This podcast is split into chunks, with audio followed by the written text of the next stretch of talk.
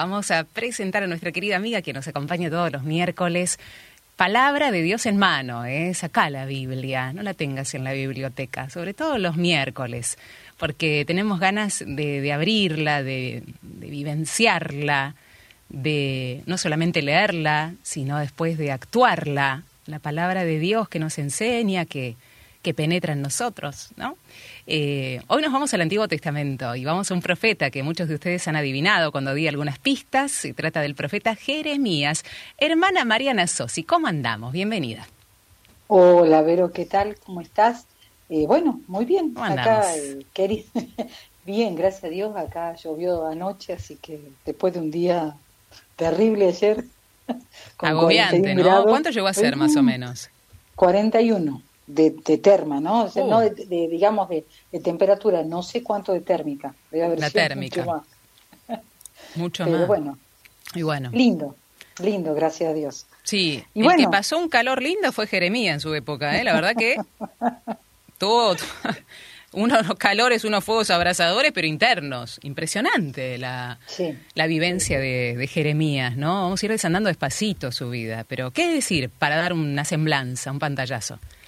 Y bueno, yo esto por eso le, ponía este, le ponía este título a la vida del profeta Jeremías, que es mi ídolo, es uno, el que más me gusta de todos los profetas.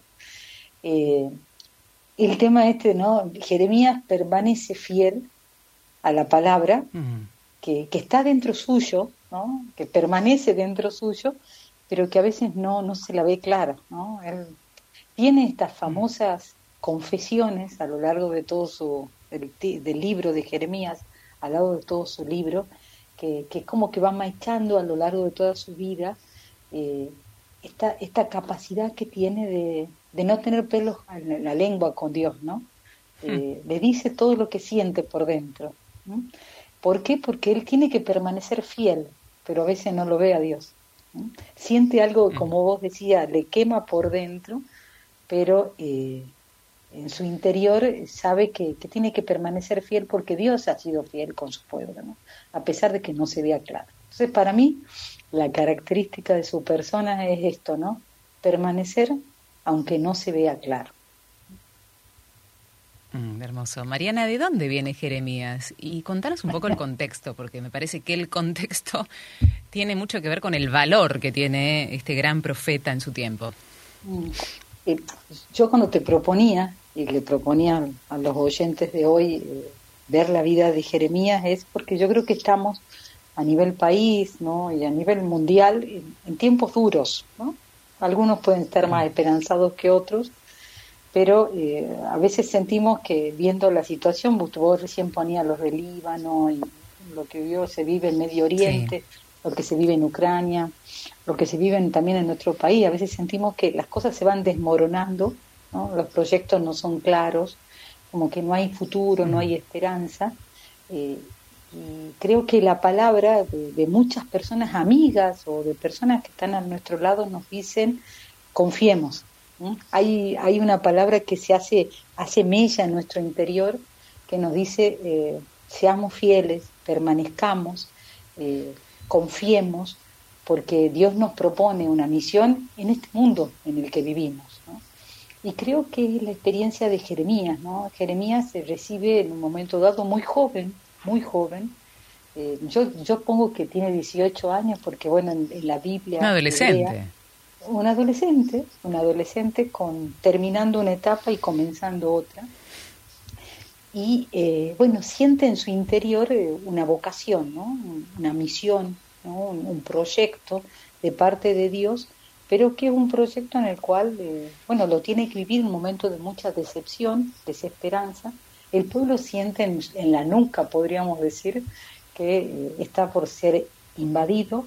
Eh, es una, digamos, hoy podríamos decir una multinacional, pero bueno, son los grandes imperios, asirios, babilonios, persas, que, que están atacando, ¿no? Egipto, que están atacando a Israel. Y él tiene que decirle al pueblo, a ver, tranquilos, serenos, confíen en la palabra del Señor. El Señor es fiel, ¿no? No nos frustremos, ¿no?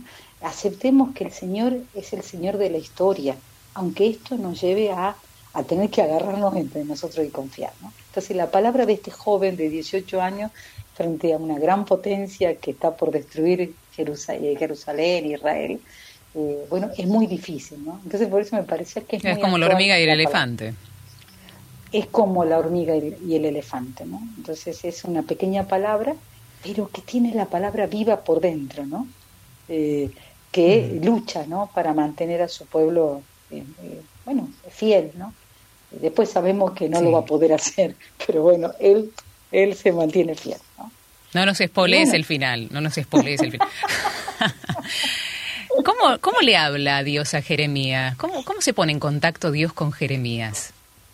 Mira, eh, aquí está eh, una cosa muy muy linda porque Jeremías eh, tiene tiene una relación muy una relación muy singular con el Señor, ¿no? Nosotros tenemos que pensar que estamos en el siglo VI antes de Cristo, en este momento de mucha crisis que vive toda esta, esta, esta estas tierras, ¿no? Eh, a ver si nosotros tendríamos un pizarrón, podríamos dibujar la media luna fértil, como dijimos otras veces. Israel está en el medio y Asiria para el, noreste y Egipto en el sur oeste. Entonces, eh, eh, digamos, Israel está siempre en manos de Asiria o Babilonia o de los egipcios, o sea, es, digamos, víctima, digamos, un juguete de las grandes de las grandes de los grandes imperios no y Jeremías eh, pareciera ser que que era de una familia sacerdotal no y que eh, su familia en su momento digamos anterior había se había animado a hablar en contra del poder establecido llamando a la coherencia de vida y la familia fue exiliada de Jerusalén. Y vive en Anatot. Eh, sería interesante después que busquen por internet, busquen en Google eh, eh Anatot, y Anatot queda afuera de la ciudad, ¿no? cerquita de Jerusalén, pero queda afuera. Eh, Jeremías con su familia, porque intentó ser fiel al proyecto de Dios, fue expulsado del lugar donde tenían que vivir su misión. Mm. y bueno, vive afuera de la ciudad. Y en medio de todo esto pasa lo que, bueno, ¿no? lo que acontece, ¿no? De hecho yo le invitaría a la gente, si tiene lo que vos hacías, la invitación al comienzo, ¿no? Que abran la Biblia y vean el, libro del de profeta Jeremías, y bueno, ya va a ir diciendo todo lo que yo le estoy contando. Y, está lo, precioso de la vida de Jeremías, que es su vocación. Eh, es una vocación hermosa, que vos la recordabas, me la recordabas el otro día por mensaje texto, ¿no? Eh, está en el versículo 4, ¿no? Dice, la palabra del Señor llegó a mí en estos términos. O sea que la palabra llega, ¿no? Face a face, cara a cara, ¿no? Y dice, antes de formarte en el vientre materno, yo te conocía. Es precioso. Eh, antes de que salieras del vientre materno, yo te había consagrado, te había constituido profeta entre las naciones. Eh, precioso, porque bueno, es decir, bueno, el profeta no es que, viene, digamos, algo externo, que, viene desde la afuera, sino el profeta es como que Dios pone en el vientre de la madre, ya cuando está tejiéndose la vida, formándose la vida, Dios ahí pone su sueño, pone su semilla, ¿no? Eh, es muy fuerte pensarlo de nosotros, cada uno, esto, Mariana, es muy fuerte. Después vamos a reflexionar, pero esto de que Dios nos conoce antes de nacer, sabe cuántos pelos tenemos en la cabeza antes de nacer, sabe nuestro número de documento. Es decir, qué hermoso. Eh, no, no es que salimos porque, uff, soplé y saliste. Nos piensa Dios antes de nacer. Nos piensa y, nos piensa con misión. Nuestra tarea es saber qué misión tenemos, ¿no? Pero, eh, a ver, eh, de dónde venimos, hacia dónde vamos, ¿no? Eso lo compartimos fuera del aire. Qué, hermoso saber esto, porque que nos da, nos da en este contexto un abrazo eh, paternal muy fuerte. Sí, es como decir, qué lindo pensar que Dios tiene un sueño en cada, de cada una de nosotras, nosotros, pero eso no es un sueño que, que nace desde, por eso yo digo desde la afuera, no es eh, un proyecto que, digamos me lo van a implantar desde afuera, que lo soñó otra persona. No, no, está en lo más profundo de mi, de mi ser. Y ahí tengo que ir. Por eso a mí me gusta pensar que la vocación de Jeremías es una vocación de la interioridad. O sea, eh, es una invitación a decir, eh, ¿para qué estoy en la vida? ¿no? ¿Cuál, es, eh, ¿Cuál es mi vocación? ¿Cuál es mi misión? ¿Cuál es el proyecto que tengo? No lo tengo que buscar afuera, lo tengo que buscar donde fui tejida, donde fui formada, que es lo más interno de mi persona. ¿no? sí. Pero junto a esto, Verónica, me parece que hay una cosa preciosa también, es que eh, no solamente estoy invitada a ir adentro, sino a entrar en diálogo con el Señor. Y ahí está lo que dice, ¿no? La palabra del Señor vino a mí, ¿no? Y son palabras que se intercambian. Podemos decir que la vocación no solamente es descubrir adentro, sino entrar en diálogo con el Señor. Eh, no sé si se acuerdan. Y, y en, este, y en este sentido hay, hay un detalle, porque la palabra le llega a Jeremías, vos hablas de la interioridad de Jeremías, del diálogo interno, porque Jeremías escucha pero no ve, no, no es que es como Isaías que tiene una supervisión u otros profetas, ¿no? Escucha. Esto, esto es increíble, porque uno dice, che, ¿será mi voz? Yo me pondría a pensar, ¿qué estoy escuchando? O sea, no hay otra no hay otra prueba entre comillas que la voz de Dios en su interior. Esto es fuertísimo, ¿no? Qué, qué fe, qué, qué, ir para adelante, ¿no? Digo, de Jeremías. Sí, porque, a ver, no es un contexto fácil el que se estaba viviendo en Israel, y es como por decir, bueno, necesito más pruebas, Señor, para vivir lo que tengo que vivir. O sea, necesito cosas más concretas para vivir la vocación que vos me planteas. En cambio, Jeremías, por eso yo les decía, es es permanecer sin una palabra que se ve, solamente una palabra que se escucha. ¿No? Eh, esto que vos decías, pero eh, si, si, tienen más tiempo después, comparen las dos vocaciones, la vocación de Isaías y la vocación de Jeremías. Jeremías solamente escucha, no ve nada. ¿no? En cambio, Isaías tiene eh, serafines, ángeles que bajan, que suben, eh, se escucha el santo, santo, eh, el Señor de los ejércitos, se ve el trono. es una gran visión.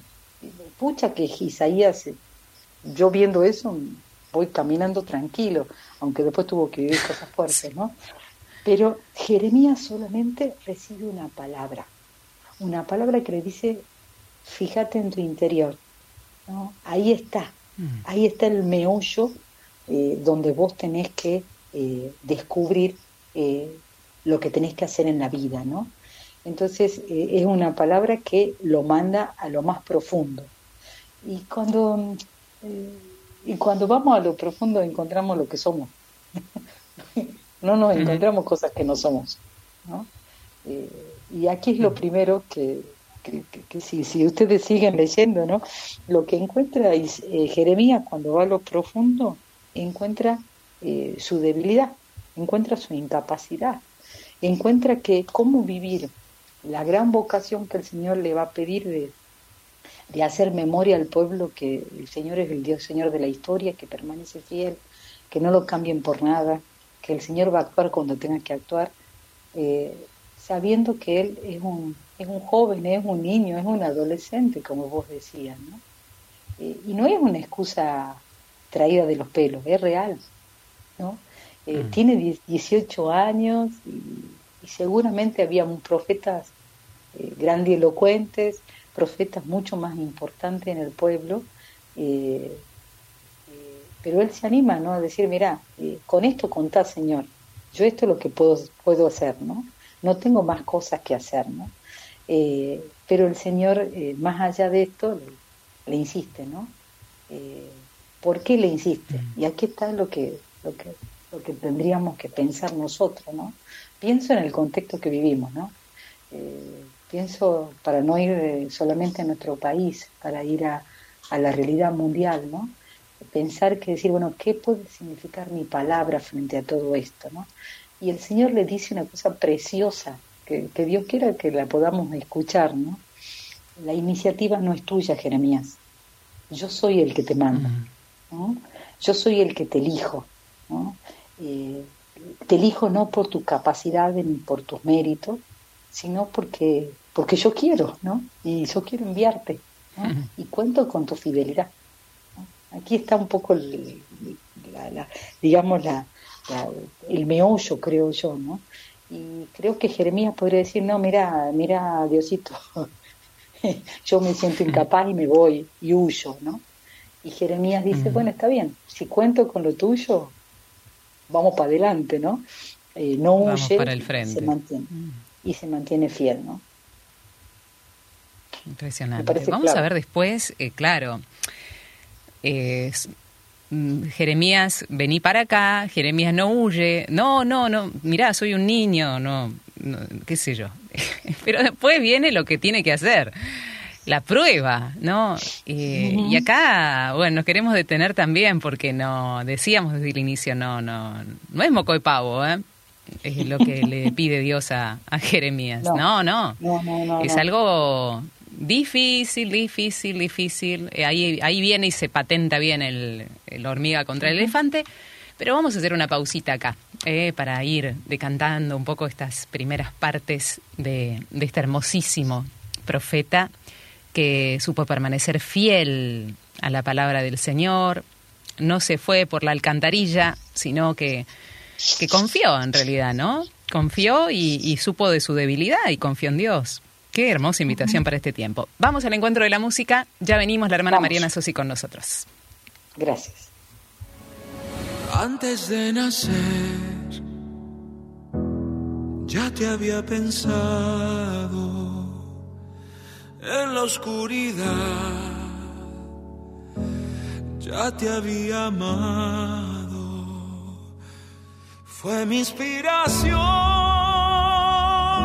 mi sueño darte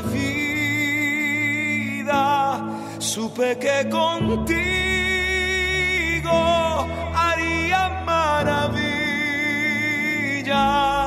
antes de que yo creara las estrellas, puse en ti mi luz te formé con ellas Imaginé tu voz en medio del silencio. Puse un corazón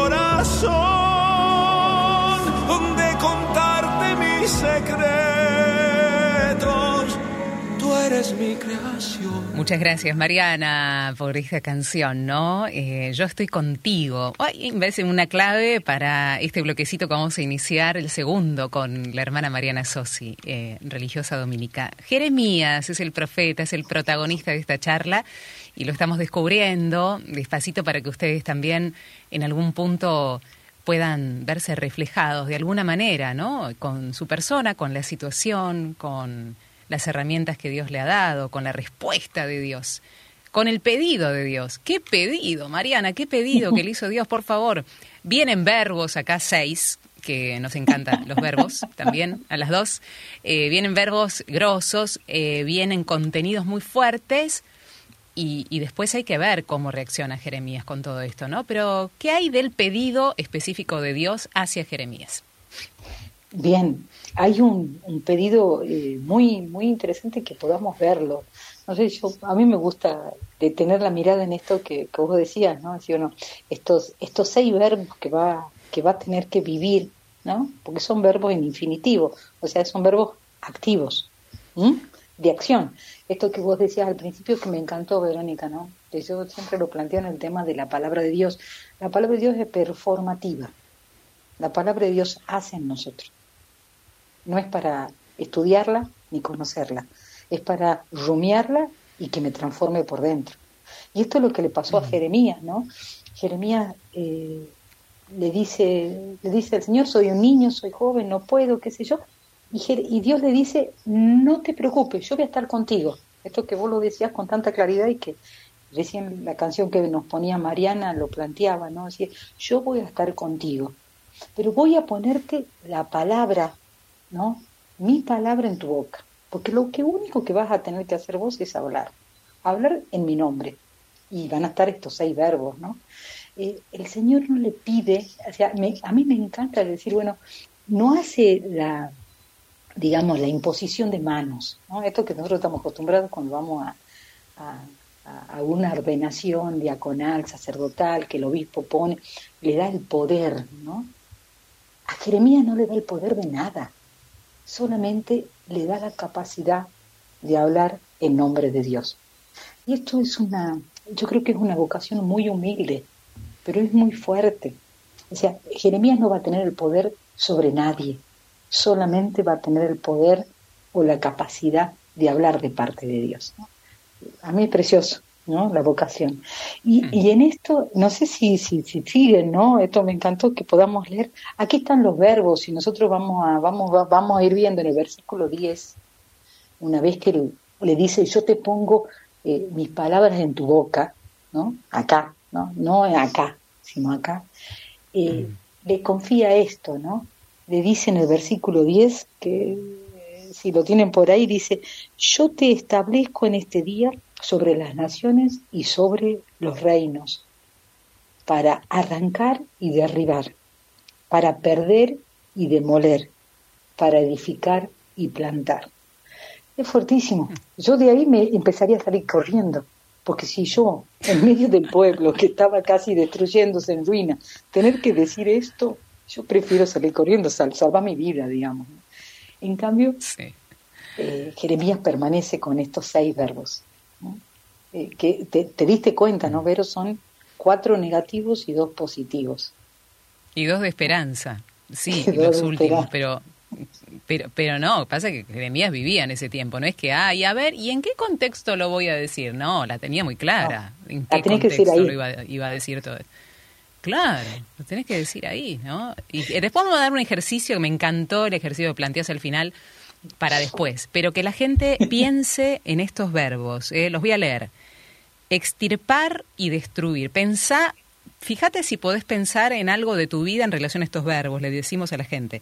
Extirpar y destruir. ¿A dónde te lleva, no? Eso quiero decir. Perder y derrocar. Reconstruir y plantar.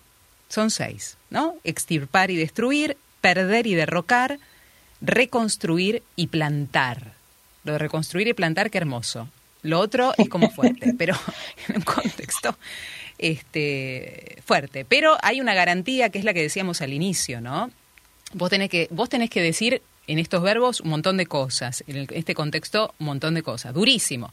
Pero yo voy a estar contigo. Y Jeremías se agarra de eso para no huir, se agarra de ahí, en definitiva. Sí, sí, sí sabe eh, imperiosamente y tiene la certeza que el Señor va a estar. Yo estoy contigo, pero tenés que vivir esto. Mm. Y él sabe que a mm. pesar, porque a ver, eh, la misión de Jeremías es una misión bien conflictiva, porque de amenaza, o sea, él va a tener que hablar a sus conciudadanos, a su pueblo, a sus amigos, a su familia, eh, de, bueno, de decir, bueno, a ver, tenemos que cambiar, o sea, va a tener, va a tener que decirle, chicos, tenemos que arrancar todo lo que eh, en nuestra vida era tenga falsas, digamos, raíces de seguridad, confianzas vacías, derribar los muros de la injusticia, deshacer el, hielo, de las infidelidades. Esta no es nada, nada grato, nada lindo tener que decir esto. Entonces, eh, a lo que vos planteabas recién, ¿no? pensemos eh, lo que tenemos que derribar en nuestra vida, en nuestra sociedad, en nuestras comunidades, lo que tenemos que eh, arrancar. O sea, arrancar se arranca raíces, ¿no? Raíces que están secas, raíces que, que están flojas, raíces que no pueden recobrar su vida. ¿está? Tenemos que deshacer cosas que realmente son muros que no nos permiten perdonarnos, construir. O sea, me parece que entra como, nos viene como anillo al dedo para repensar nuestra, nuestra cotidianidad. A Jeremías le costó mucho tener que hacer esto. ¿no? Jeremías, eh, a ver, se pone en movimiento ¿no? y empieza a plantearle a su pueblo, o sea, en el medio del corazón de su pueblo, que tiene que romper, que tiene que, digamos, renovar, remover, ¿no? y, la gente no estaba muy contenta. Yo les cuento un poquito la historia para que vean que es así. O sea, no es que nosotros escuchamos de oída. Eh, en el texto de Jeremías podemos conocer, él en Anatot había un santuario. Por eso su familia puede ir, o sea, su familia que era, de, digamos, del grupo sacerdotal, es expulsada del templo, pero hay un pequeño santuario en Anatot, ¿no? y seguramente él con su familia, sus padres, debe haber predicado en el santuario. Y en ese santuario él tuvo que decirle a sus conciudadanos, pensemos en nuestros vecinos, ¿no? Pensemos en nuestras familias, decir, ojo, acá no, y Jeremías tiene que decirle esto, no tenemos que quedarnos en este santuario. El verdadero lugar donde habita Dios es en el templo de Jerusalén. ¿no? Es como decir, eh, ¿dónde tenemos puesto nuestro corazón? ¿A dónde lo descubrimos a Dios? Y a veces estamos descubriéndolo a Dios en cosas que no son Dios, ¿no? que no es la presencia de Dios. Y Jeremías le tiene que decir a su pueblo, no, no, por ahí no es, es allá. Tenemos que ir a buscarlo allá, donde verdaderamente está Dios. Y en un momento ¿Y los familiares cómo reaccionaron ahí? ¿Familiares y, conciudadanos? expulsándolo, expulsándolo y entrando en conflicto con, con, con Jeremías. Ah. Por eso Jeremías tiene que volver y va, va a ir a Jerusalén, ¿no? Y se va a ir a Jerusalén, va a volver a Jerusalén y va a decir, ojo, la hipocresía de aquellos que practican el culto o presentan muchas ofrendas en el altar, pero no viven la justicia y la misericordia con el pueblo. ¿Está? Frente. Acá aparece, no quiero misericordia y no sacrificios. Acá resuena esto, ¿no? Sí, sí, sí, sí, sí, sí. Quiero un corazón más contrito, más eh, humillado. Más humillado. Eh, más partido, ¿no? Reconociendo lo que es y no prácticas exteriores de culto. ¿Está? Por eso Jeremías, y ya vamos a ver, en tres momentos de su vida, termina en prisión. O sea, no es como es chaucha, digamos, no es algo sencillo. Él, frente a su familia, y frente a los gobernantes que habitaban en Jerusalén, él tiene que contar que tienen que cambiar sí o sí de vida. ¿Está? Entonces el pueblo y los gobernantes se van oponiendo eh, a este anuncio eh, tan doloroso y tan fuerte, porque Jeremías dice, ojo, si no cambiamos, y esto, bueno, no, no nos dio el tiempo, ¿no?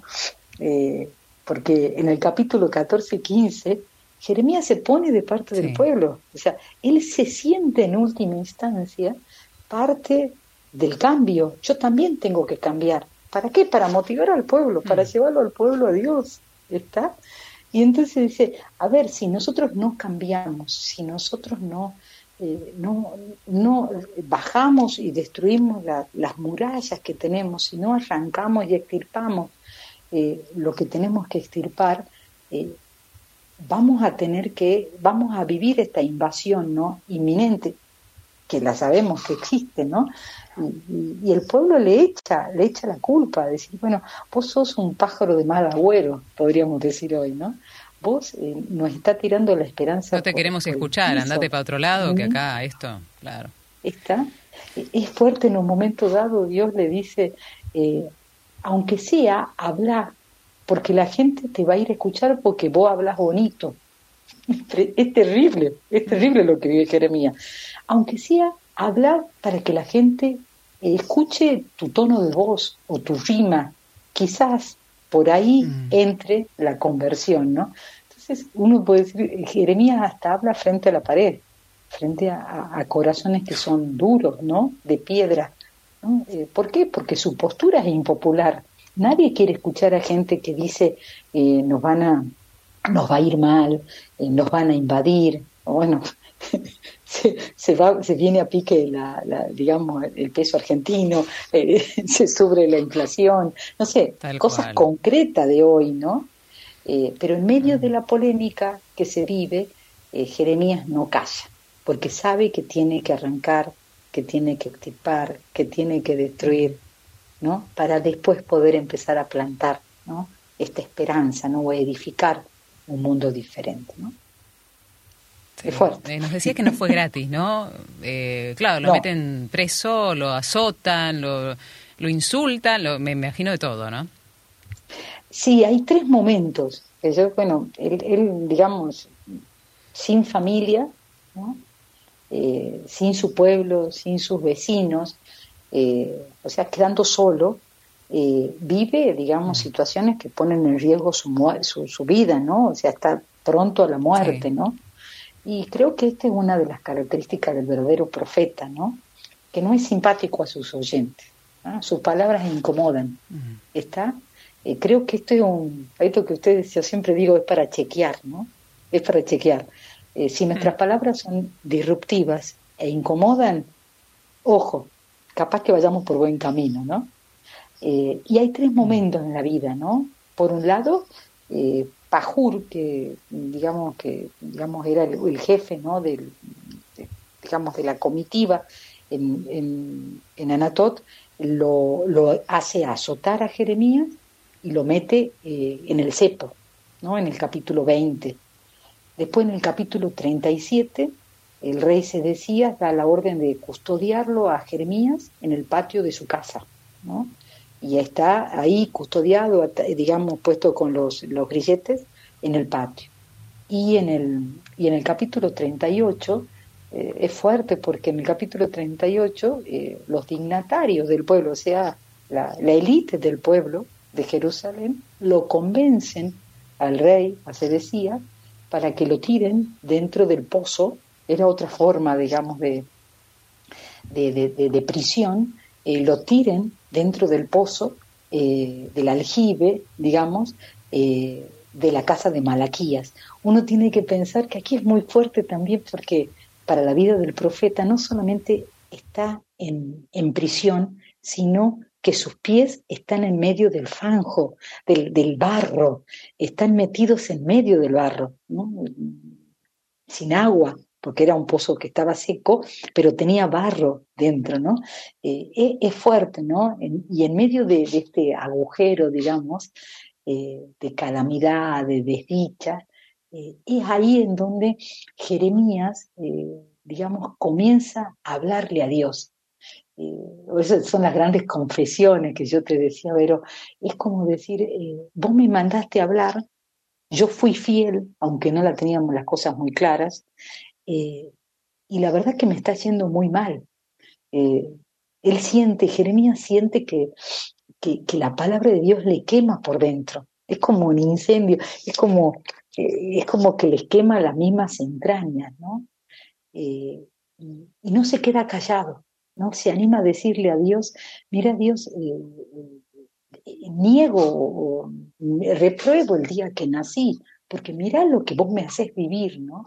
Es como que toca, por eso me parece que es muy gráfico, que cuando va al pozo y toca el fango, fango, toca el barro, es como que toca lo más profundo de sí y toca lo, lo, más doloroso de su persona, como es el video que estamos viendo en este momento, eh, le sale, digamos, lo, más profundo, el mayor dolor, ¿no? Y es ahí donde Dios le dice que, bueno, Dios le va, le va, le va, le vuelve a resonar, ¿no? No importa, yo estoy contigo, yo soy tu compañero de camino. Aunque tengas que caminar por, por caminos peligrosos, oscuros, aunque eh, la gente se resista a tu palabra, nunca olvides que yo estoy contigo. Como el Salmo 23, ¿no? El Salmo 22. Sí. Qué belleza. Vamos a hacer una nueva pausa porque nos queremos detener en una de estas confesiones de Jeremías. Hay varias. Después vamos a dar, si te parece, Mariana, las, las citas para que la gente, eh, como decimos, traigan la Biblia, busquen, las pueda anotar para después leerlas eh, puntualmente. Hoy vamos a traer una de ellas, pero pueden ustedes también leerlas completas porque nos dice mucho, ¿no? Y queda resonando como una pregunta eh, che, esto de quejarse a Dios está bueno, esto de, de, sacar, de, de, sacar para afuera lo que uno siente y animarse a decírselo a Dios, está bueno. ¿Hay una forma de hacerlo? Eh, ¿Es solamente la queja y, y chau y me voy? ¿O espero una respuesta de Dios y entablo un diálogo con Él? ¿Cómo es? ¿No? Resuena como esta pregunta en nuestra vida cotidiana cuando tenemos muchas cosas que no entendemos, eh, dentro de la misión también cosas duras que no sabemos para dónde ir. Em, resuena el yo estoy contigo, pero también esto de y yo también quiero decirte algo, porque me, cuesta, me es duro. Todo esto lo dijo Jeremías. ¿De qué manera hay que decírselo a Dios?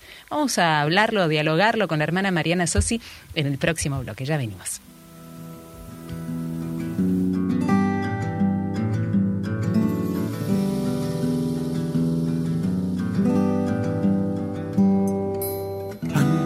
Antes que te formaras dentro del vientre de tu madre. Antes que tú nacieras, te conocía y te consagré para ser mi profeta de las naciones yo te escogí. Irás donde te envíe y lo que te mande proclamarás. Tengo que gritar, tengo que arriesgar, ay de mí si no lo hago. Escapar de ti? ¿Cómo no hablar si tu voz me quema dentro?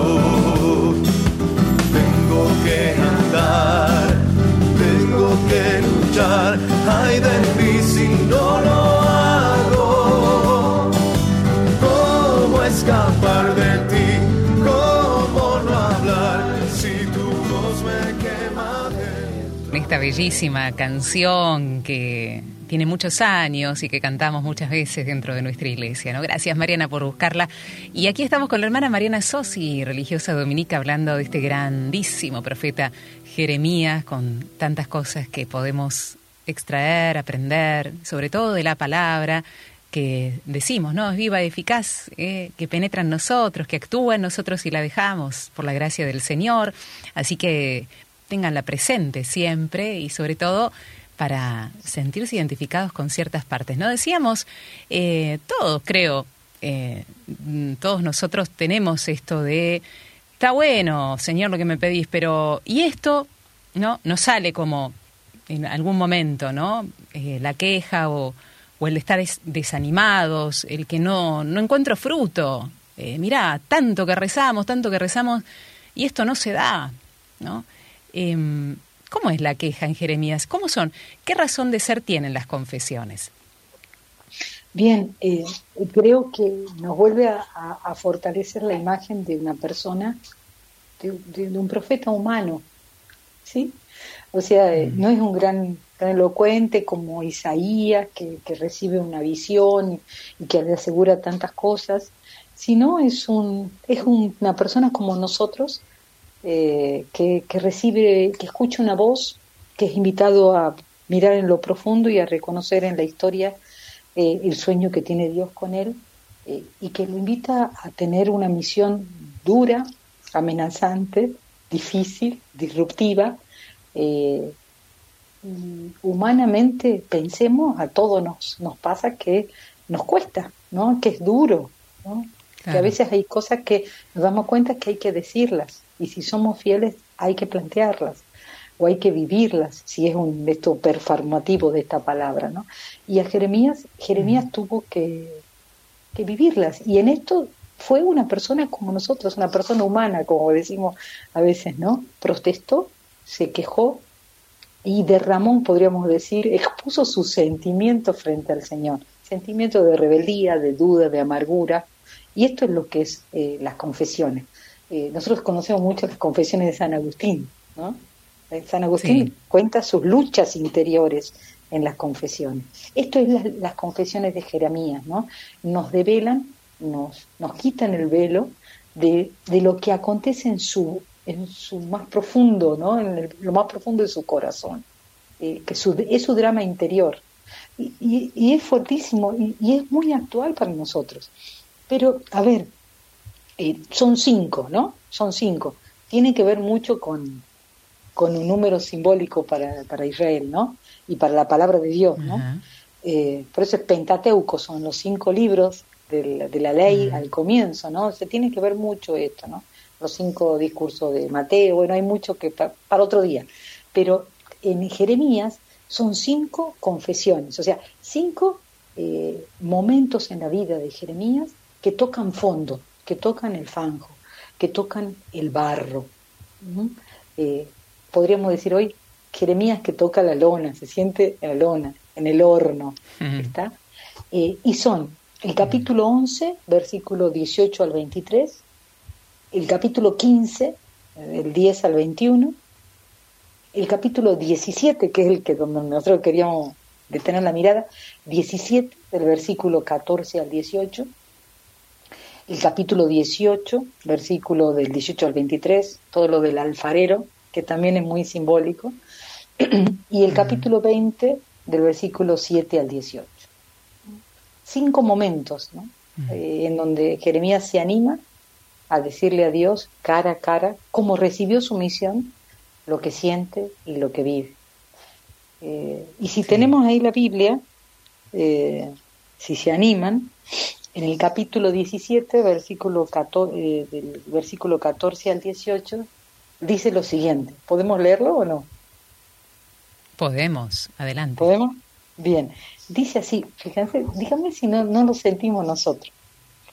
Sáname, Señor, y quedaré sano. Sálvame y estaré salvo, porque tú eres mi alabanza. Mira cómo me dicen, ¿dónde está la palabra del Señor? Que se cumpla. Pero yo no te instigué a mandar una desgracia ni he deseado el día irreparable. Tú lo sabes, lo que salía de mi boca está patente delante de tu rostro. No seas para mí un motivo de terror, tú mi refugio en el día de la desgracia. Que se avergüencen mis perseguidores y no yo, que se aterroricen ellos no yo. Atrae sobre ellos un día de desgracia, quiébralos con un doble quebranto. Terrible, porque es el profeta Jeremías. Terrible, ¿no? Diciendo, mira, mira cómo me dicen, mira lo que estoy pasando, ¿no? Esta, esta, la intención, pero mira lo que me están diciendo, ¿no? Eh, que se quebranten ellos. Este, este tono, me imagino, ¿no? que se mueran ellos. Que se mueran ellos. Que, pero mira lo que me haces decir. Este, ya estoy podrido. Voy, perdón, pero como que lo, me lo imagino que dijo eso. Eh, ¿Y qué le responde Dios? Porque claro, uno se queja, pero él entabla uno. Por eso yo te preguntaba lo del diálogo, porque no es pura que cuando nosotros nos quejamos ante Dios, nos quejamos humanamente y de cierto modo nos vamos porque no queremos escuchar lo que Dios nos dice. No nos quedamos en oración a ver qué es lo que Dios nos dice, porque lo que Dios dice eh, es de un padre que también eh, quiere instruirnos. ¿Qué le dice Dios a Jeremías después de estas confesiones? Después de esta confesión, eh, bueno, hay un, algunas que se, se escucha más, ¿no? En la voz de Dios, pero lo que resuena en el corazón de Jeremías eh, ante esta es tremendo, porque es un Dios silencioso. o sea, ah, más tremendo, claro. Dios, Dios no le responde en esta, por eso yo, yo sabía que la había elegido, la había elegido con ese tinte. Digo, Dios es un Dios silencioso en esta, en esta confesión. Por ejemplo, en la confesión del capítulo 10 entablan, es una ida y vuelta, pero acá la respuesta de Dios está en el versículo 10. No creas, no creas, está en el versículo 19, ¿no? Dios escucha la queja, el enojo, la bronca, la bronca de decir, bueno, agárrate con ellos, no te agarres conmigo, le dice en última instancia, pero yo tengo claro que vos me vas a sanar si a mí me pasa algo. También está esta mm. confianza. La confianza. En el versículo, en el versículo 19, si se animan, eh, después léanlo esta noche cuando no puedan dormir y piensen en esto, eh, Dios se anima, en medio de la bronca que intuye en Jeremías, se anima a renovar la misión. O sea, en el versículo 19 le dice, eh, así me habló el Señor, ve párate en la puerta de la ciudad y diles esto y esto a los jefes de la ciudad. O sea, es como decir, Dios me escucha, pero renueva la misión y la confianza. Entonces, a mí me gusta pensar que Jeremías eh, vuelve a escuchar ¿no? en, esto eh, la primera promesa en el versículo 8. ¿no? Vuelve a renovar. Claro. No te preocupes, yo estoy contigo. ¿no? no te va a pasar eso no te van a matar, no te van a, no vas a vivir, ¿no? El, digamos, el límite, porque yo estoy contigo. Y le renueva la misión, ¿no? Es como decir, eh, Jeremías vuelve a escuchar la palabra de Dios. Y esta es la respuesta, ¿no? confirmándolo en su misión. Y es terrible, porque si ustedes se animan y van a los últimos versículos del capítulo 27, le dice, en el capítulo 17, le dice, tenés que decir esto, esto y esto. Y además le tenés que decir que si no cumplen, ¿no? la ciudad será derruida y quemada.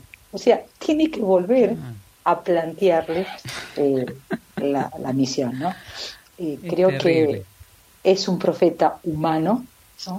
bien humano, y nosotros también tenemos estas reacciones, y no lo vemos a Dios, pero tenemos interiormente ese, esa voz interior, como vos decías, ¿no? que nos confirma la misión y nos hace levantar ¿no? y volver a, continuar ¿no? caminando en esta misión. ¿no? Este Dios eh, silencioso que, que, renueva la vocación ¿no? de, Jeremías, eh, renueva la vocación de bueno, seguir encendiendo la palabra de Dios, está eh, que a veces tritura, ¿no? En el capítulo, ¿en qué, en qué, capítulo? En el capítulo 5 era, ¿no? tritura a veces la realidad, pero es una, una palabra que, bueno, que tenemos que, seguir diciéndola, ¿no? Y seguir planteándola. Perdón, pero no había... ¿Cómo termina la película? No, no, no, impresionante. Es eso, claro, es, ahí había un plus ahí. Eh, ¿Cómo termina la historia? A ver, eh, la historia hay un hay un episodio, hay un episodio mm. que después queremos contar que, que es que, que, hay un que se incendia algo, pero, pero uno dice, che, qué bueno, después de todo lo que pasó, seguro que tuvo un éxito bárbaro, ahora después lo escuchan y ahora se cumple todo lo que Dios ha dicho, la esperanza y... No, no, no, no, no, no porque, a ver, eh, yo te cuento, Jeremías, eh, Jeremías parece ser que no sabemos qué pasa, cómo termina su vida. Hay un, esto no, esto no lo sabías, pero bueno, hay un, un texto extra bíblico que plantea que Jeremías es llevado cautivo a Egipto, ¿no? Por, bueno, por, un, ah, grupo que, que se va, ¿no? Antes de que eh, terminen de, llevar al exilio a Babilonia a todos, ¿no? Y, y, dice este texto que termina asesinado, lo matan. Terrible, terrible, terrible. Está, pero eh, lo que, lo que vos decías, ¿no? la insistencia en la vocación de Jeremías. Eh, Jeremías tenía un, un, secretario, Baruch, ¿no? el famoso Baruch, que, eh, que era el que escribía ¿no? Las palabras que eh, Jeremías escuchaba. Y le escribía, ¿por qué? Para que permanezca la palabra de Dios, porque la palabra de Dios permanece, ¿no? Eh, y una vez que termina de escribir, eh, después Iván, ¿no? Eh, vayan al capítulo 36 de Jeremías, Jeremías termina de, dictarle a Baruch y Baruch termina de escribir y este rollo escrito va a caer en, en las manos del rey Joaquín. Y Joaquín va a destruir la palabra de Dios. O sea, el rey de, Israel, el que tenía que escucharlo para que la ciudad no se no queda derruida, para que la ciudad no lo quema, va quemando, va rompiendo el rollo y va quemando por partes el rollo, ¿está? Y el rollo queda hecho cenizas. El, gesto es bien claro de parte del rey, que ahí lo tenemos en el, en el video, ¿no? Eh, el, el, rey desoye o desprecia la, la palabra de Dios. Quiere aniquilar la palabra de Dios, no quiere escuchar la palabra de Dios. Eh, y uno puede decir, bueno, Jeremías se quedó contemplando, el, el rey no escuchó, eh, va a triunfar la destrucción, va a triunfar el, el mal, y no, fíjense en el capítulo 36, ¿no?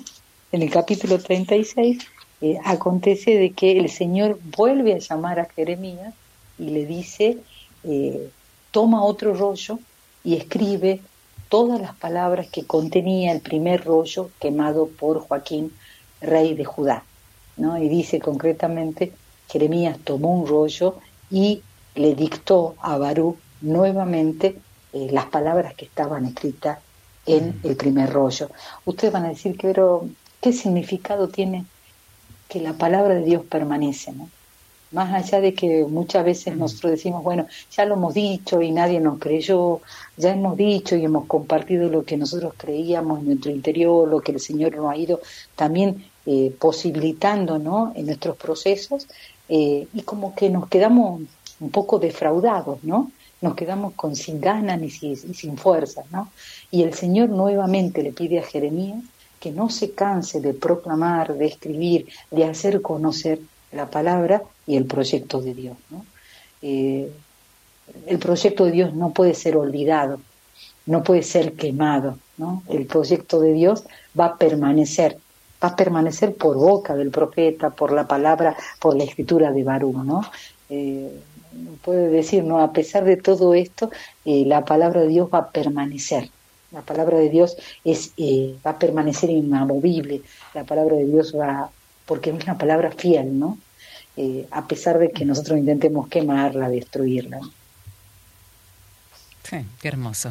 Eh, viene un ejercicio ahora, ejercicio prometido con estos seis verbos que me pareció fabuloso, fabuloso. los que tengan ganas de, de hacer ejercicio ahora en vivo con nosotros, y lo puedan mandar a través de un mensaje, porque por ahí algún, alguien se anima y, se inspira en este momento, eh, es para meditarlo también, pero quizás alguien se inspire con alguno de estos verbos y lo que va a decir la hermana Mariana ahora, lo que va a proponer, eh, lo comparte, porque está buenísimo, es una riqueza muy linda. ¿De qué se trata? A ver, contanos.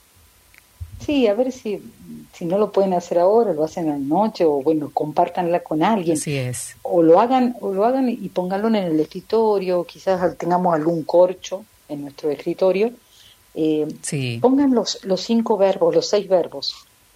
Acuérdense, arrancar, deshacer, bueno, pueden poner sinónimos, ¿no? Destruir, derribar, edificar y plantar. Y póngalo así, en, digamos, como en una, en, digamos, en cada renglón, un verbo cada uno, y, y poner al lado quizás las situaciones de nuestra vida, de nuestra sociedad, de nuestro país, de nuestro mundo, que necesitan de esta acción, de este verbo. O sea, qué situaciones necesitan ser arrancadas, eh, destruidas, derribadas, eh, sacarlas, sacarlas de raíz, ¿no? ponerlas al lado, ¿no? Nombrarlas eh, de nuestra vida, de nuestra sociedad, del mundo. Pero también aquellas situaciones que tenemos que edificar y plantar. Eso nos va a dar mucha esperanza. verbalizarlas, decirlas mirarlas, ¿no? Y yo decía esto, Verónica, ¿no? Escribirla en un lugar que la podamos ver, porque muchas veces nos olvidamos, ¿no? O sea, el gesto de Joaquín, las rompemos, porque las invisibilizamos, ¿no? Pero tenerlas a mano nos ayuda a recordar lo que el Señor nos va diciendo. Primera acción, digamos. Hermoso, ¿no? Sí. Y la segunda... ¿Y después qué podemos hacer? la segunda... Eh, capaz que darnos un tiempito de oración, ¿no? Y leer capaz los primeros versículos de, del profeta Jeremías, eh, y quizás eh, poner por escrito aquellos sentimientos que, que nos afloran, ¿no? Que a veces no nos animamos a decirle a Dios. Esas quejas o las preguntas. Yo siempre digo que yo tengo una gran lista de preguntas que cuando yo me muera, cuando lo vea por primera vez a Dios cara a cara, le voy a decir, espera un ratito, respóndeme todas estas preguntas. ¿En serio? ¿Las tenés escritas? Sí, sí. ¿Está? Entonces, Me encanta. Eh, eh, creo que tenemos que hacerla en algún momento, ¿no? Eh, las dejemos aflorar, las, dejemos, las reconozcamos, expresemos estos sentimientos. Quizá nos salga una oración, que la podamos rezar algunas noches o compartirla con otros que no se animan. ¿Está? Los salmos, que muchas veces dicen cosas bien profundas y dolorosas, han nacido así, de personas que se han animado a poner por escrito. Así es. Bueno, yo esas dos cositas, no sé si, porque ahí, eh, ahí tenemos un montón, tenía cuatro ejercicios, pero, pero creo que son... Un montón, ¿no? Y, y esta, esto de mm, de, de que, que, me pregunte cuál fue el sentido de nuestras pruebas, ¿no? Porque uno dice, ah. ay, ¿para qué? Bueno, pasé por tanta cosa. ¿Sabes lo que le preguntamos a la gente? Después de las seis de la tarde, viene un, un, amigo, un médico psiquiatra que siempre nos ayuda, a hablar de las situaciones más estresantes que hemos vivido en nuestra vida. ¿Y qué hacemos Bien. con eso después? ¿Qué hacemos con eso? Son, fueron pruebas fuertes, ¿no? Y, y la gente está hablando de cosas muy, muy profundas, muy dolorosas. Em, ¿El porqué de eso? ¿Y por qué? Ah, Eh, Preguntarnos ¿Para qué? eso. No, señor. ¿Cuál es, ¿Para qué, por no? ¿Para qué sirve ¿Por qué esto? hemos vivido? ¿Para qué? Ah, sí, sí. ¿Por qué lo permitió el Señor? Porque ahí está la pregunta, Claro. ¿no? No por qué, ¿por qué lo permitió? ¿Para qué lo permitió, no? Eh, ¿O qué sentido tuvo que yo haya sufrido tanto? ¿O que mis hermanos, mis amigos, eh, mis padres? Eh, ¿Por qué el pueblo, bueno, decimos el pueblo de palestino o el pueblo judío o, o bueno, también tantos hermanos que están tan indefensos, ¿no? En Argentina, ¿por qué están sufriendo tanto, no? ¿O para qué, se, qué sentido tiene, no? Está bien estas preguntas, ¿no? Sí. Es verdad que están, estaban por ahí, pero bueno. yo decía que era mucho, pero bueno, es Está- verdad. no, que está buenísimo. Pero hay, hay, una, hay una respuesta de Jeremías en lo que nos contaste hoy, ¿no? Que, que a través de la prueba del fango, del barro, Jeremías salió con una hondura y, un, y una conexión con Dios mucho más fuerte. Eh. Quizás si nos ponemos a pensar en nuestras propias pruebas, si las pudimos capitalizar y, e ir a y llevarlas al corazón de Dios, hay como una estrechez ¿no? en el dolor, que no, no, no, somos los mismos, no lo vamos a hacer antes del sufrimiento que después del, sufrimiento. Y los que quizás hicimos el camino, pudimos capitalizar eso y, y no somos los mismos, pero hay una estrechez en la relación con Dios, hay una hondura que podemos tener dentro de la humildad que también el profeta nos invita a tener, ¿no? Sí, es verdad, es verdad, es verdad. Eh, pensemos que eh, puede ser un motivo para, para profundizar un, un vínculo con el Señor, pero también para salir eh, más fuerte nosotras, ¿no? Para poder eh, Claro. eh, sobrellevar, ¿no? Muchas situaciones o acompañar a otros, ¿no? Eh, a veces tocamos lo más profundo y ahí lo encontramos a Dios que nos dice estoy contigo, que tenemos un vínculo, pensemos también en nuestras relaciones con, con las personas que más queremos, ¿no? A veces cuando hemos hablado cosas grosas, el vínculo se Sí. fortaleció, ¿no? Y es un vínculo bien hondo, ¿no? Que nos permite a veces sobrellevar las cosas más duras, ¿no? Y más fuertes, ¿no? Es verdad, ¿no? Poder pensar también en esas relaciones con Dios, ¿no? Grande, grande el amigo Jeremías, grande, grande. Gracias por traerlo, gracias Marian, de verdad, gracias por, Bueno. por tu apertura y generosidad. Nos volvemos a encontrar la próxima, si querés, la semana que viene. Bueno, bueno, bueno, un abrazo grande. Un abrazo.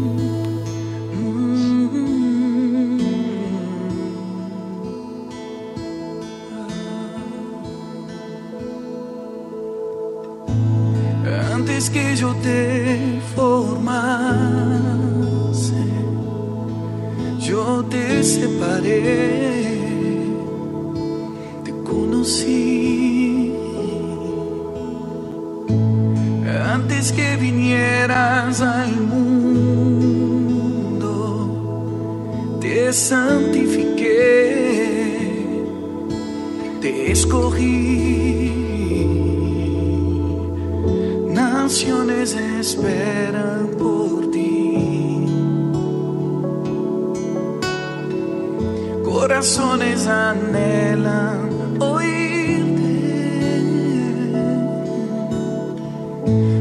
Digas que no pasas de un niño.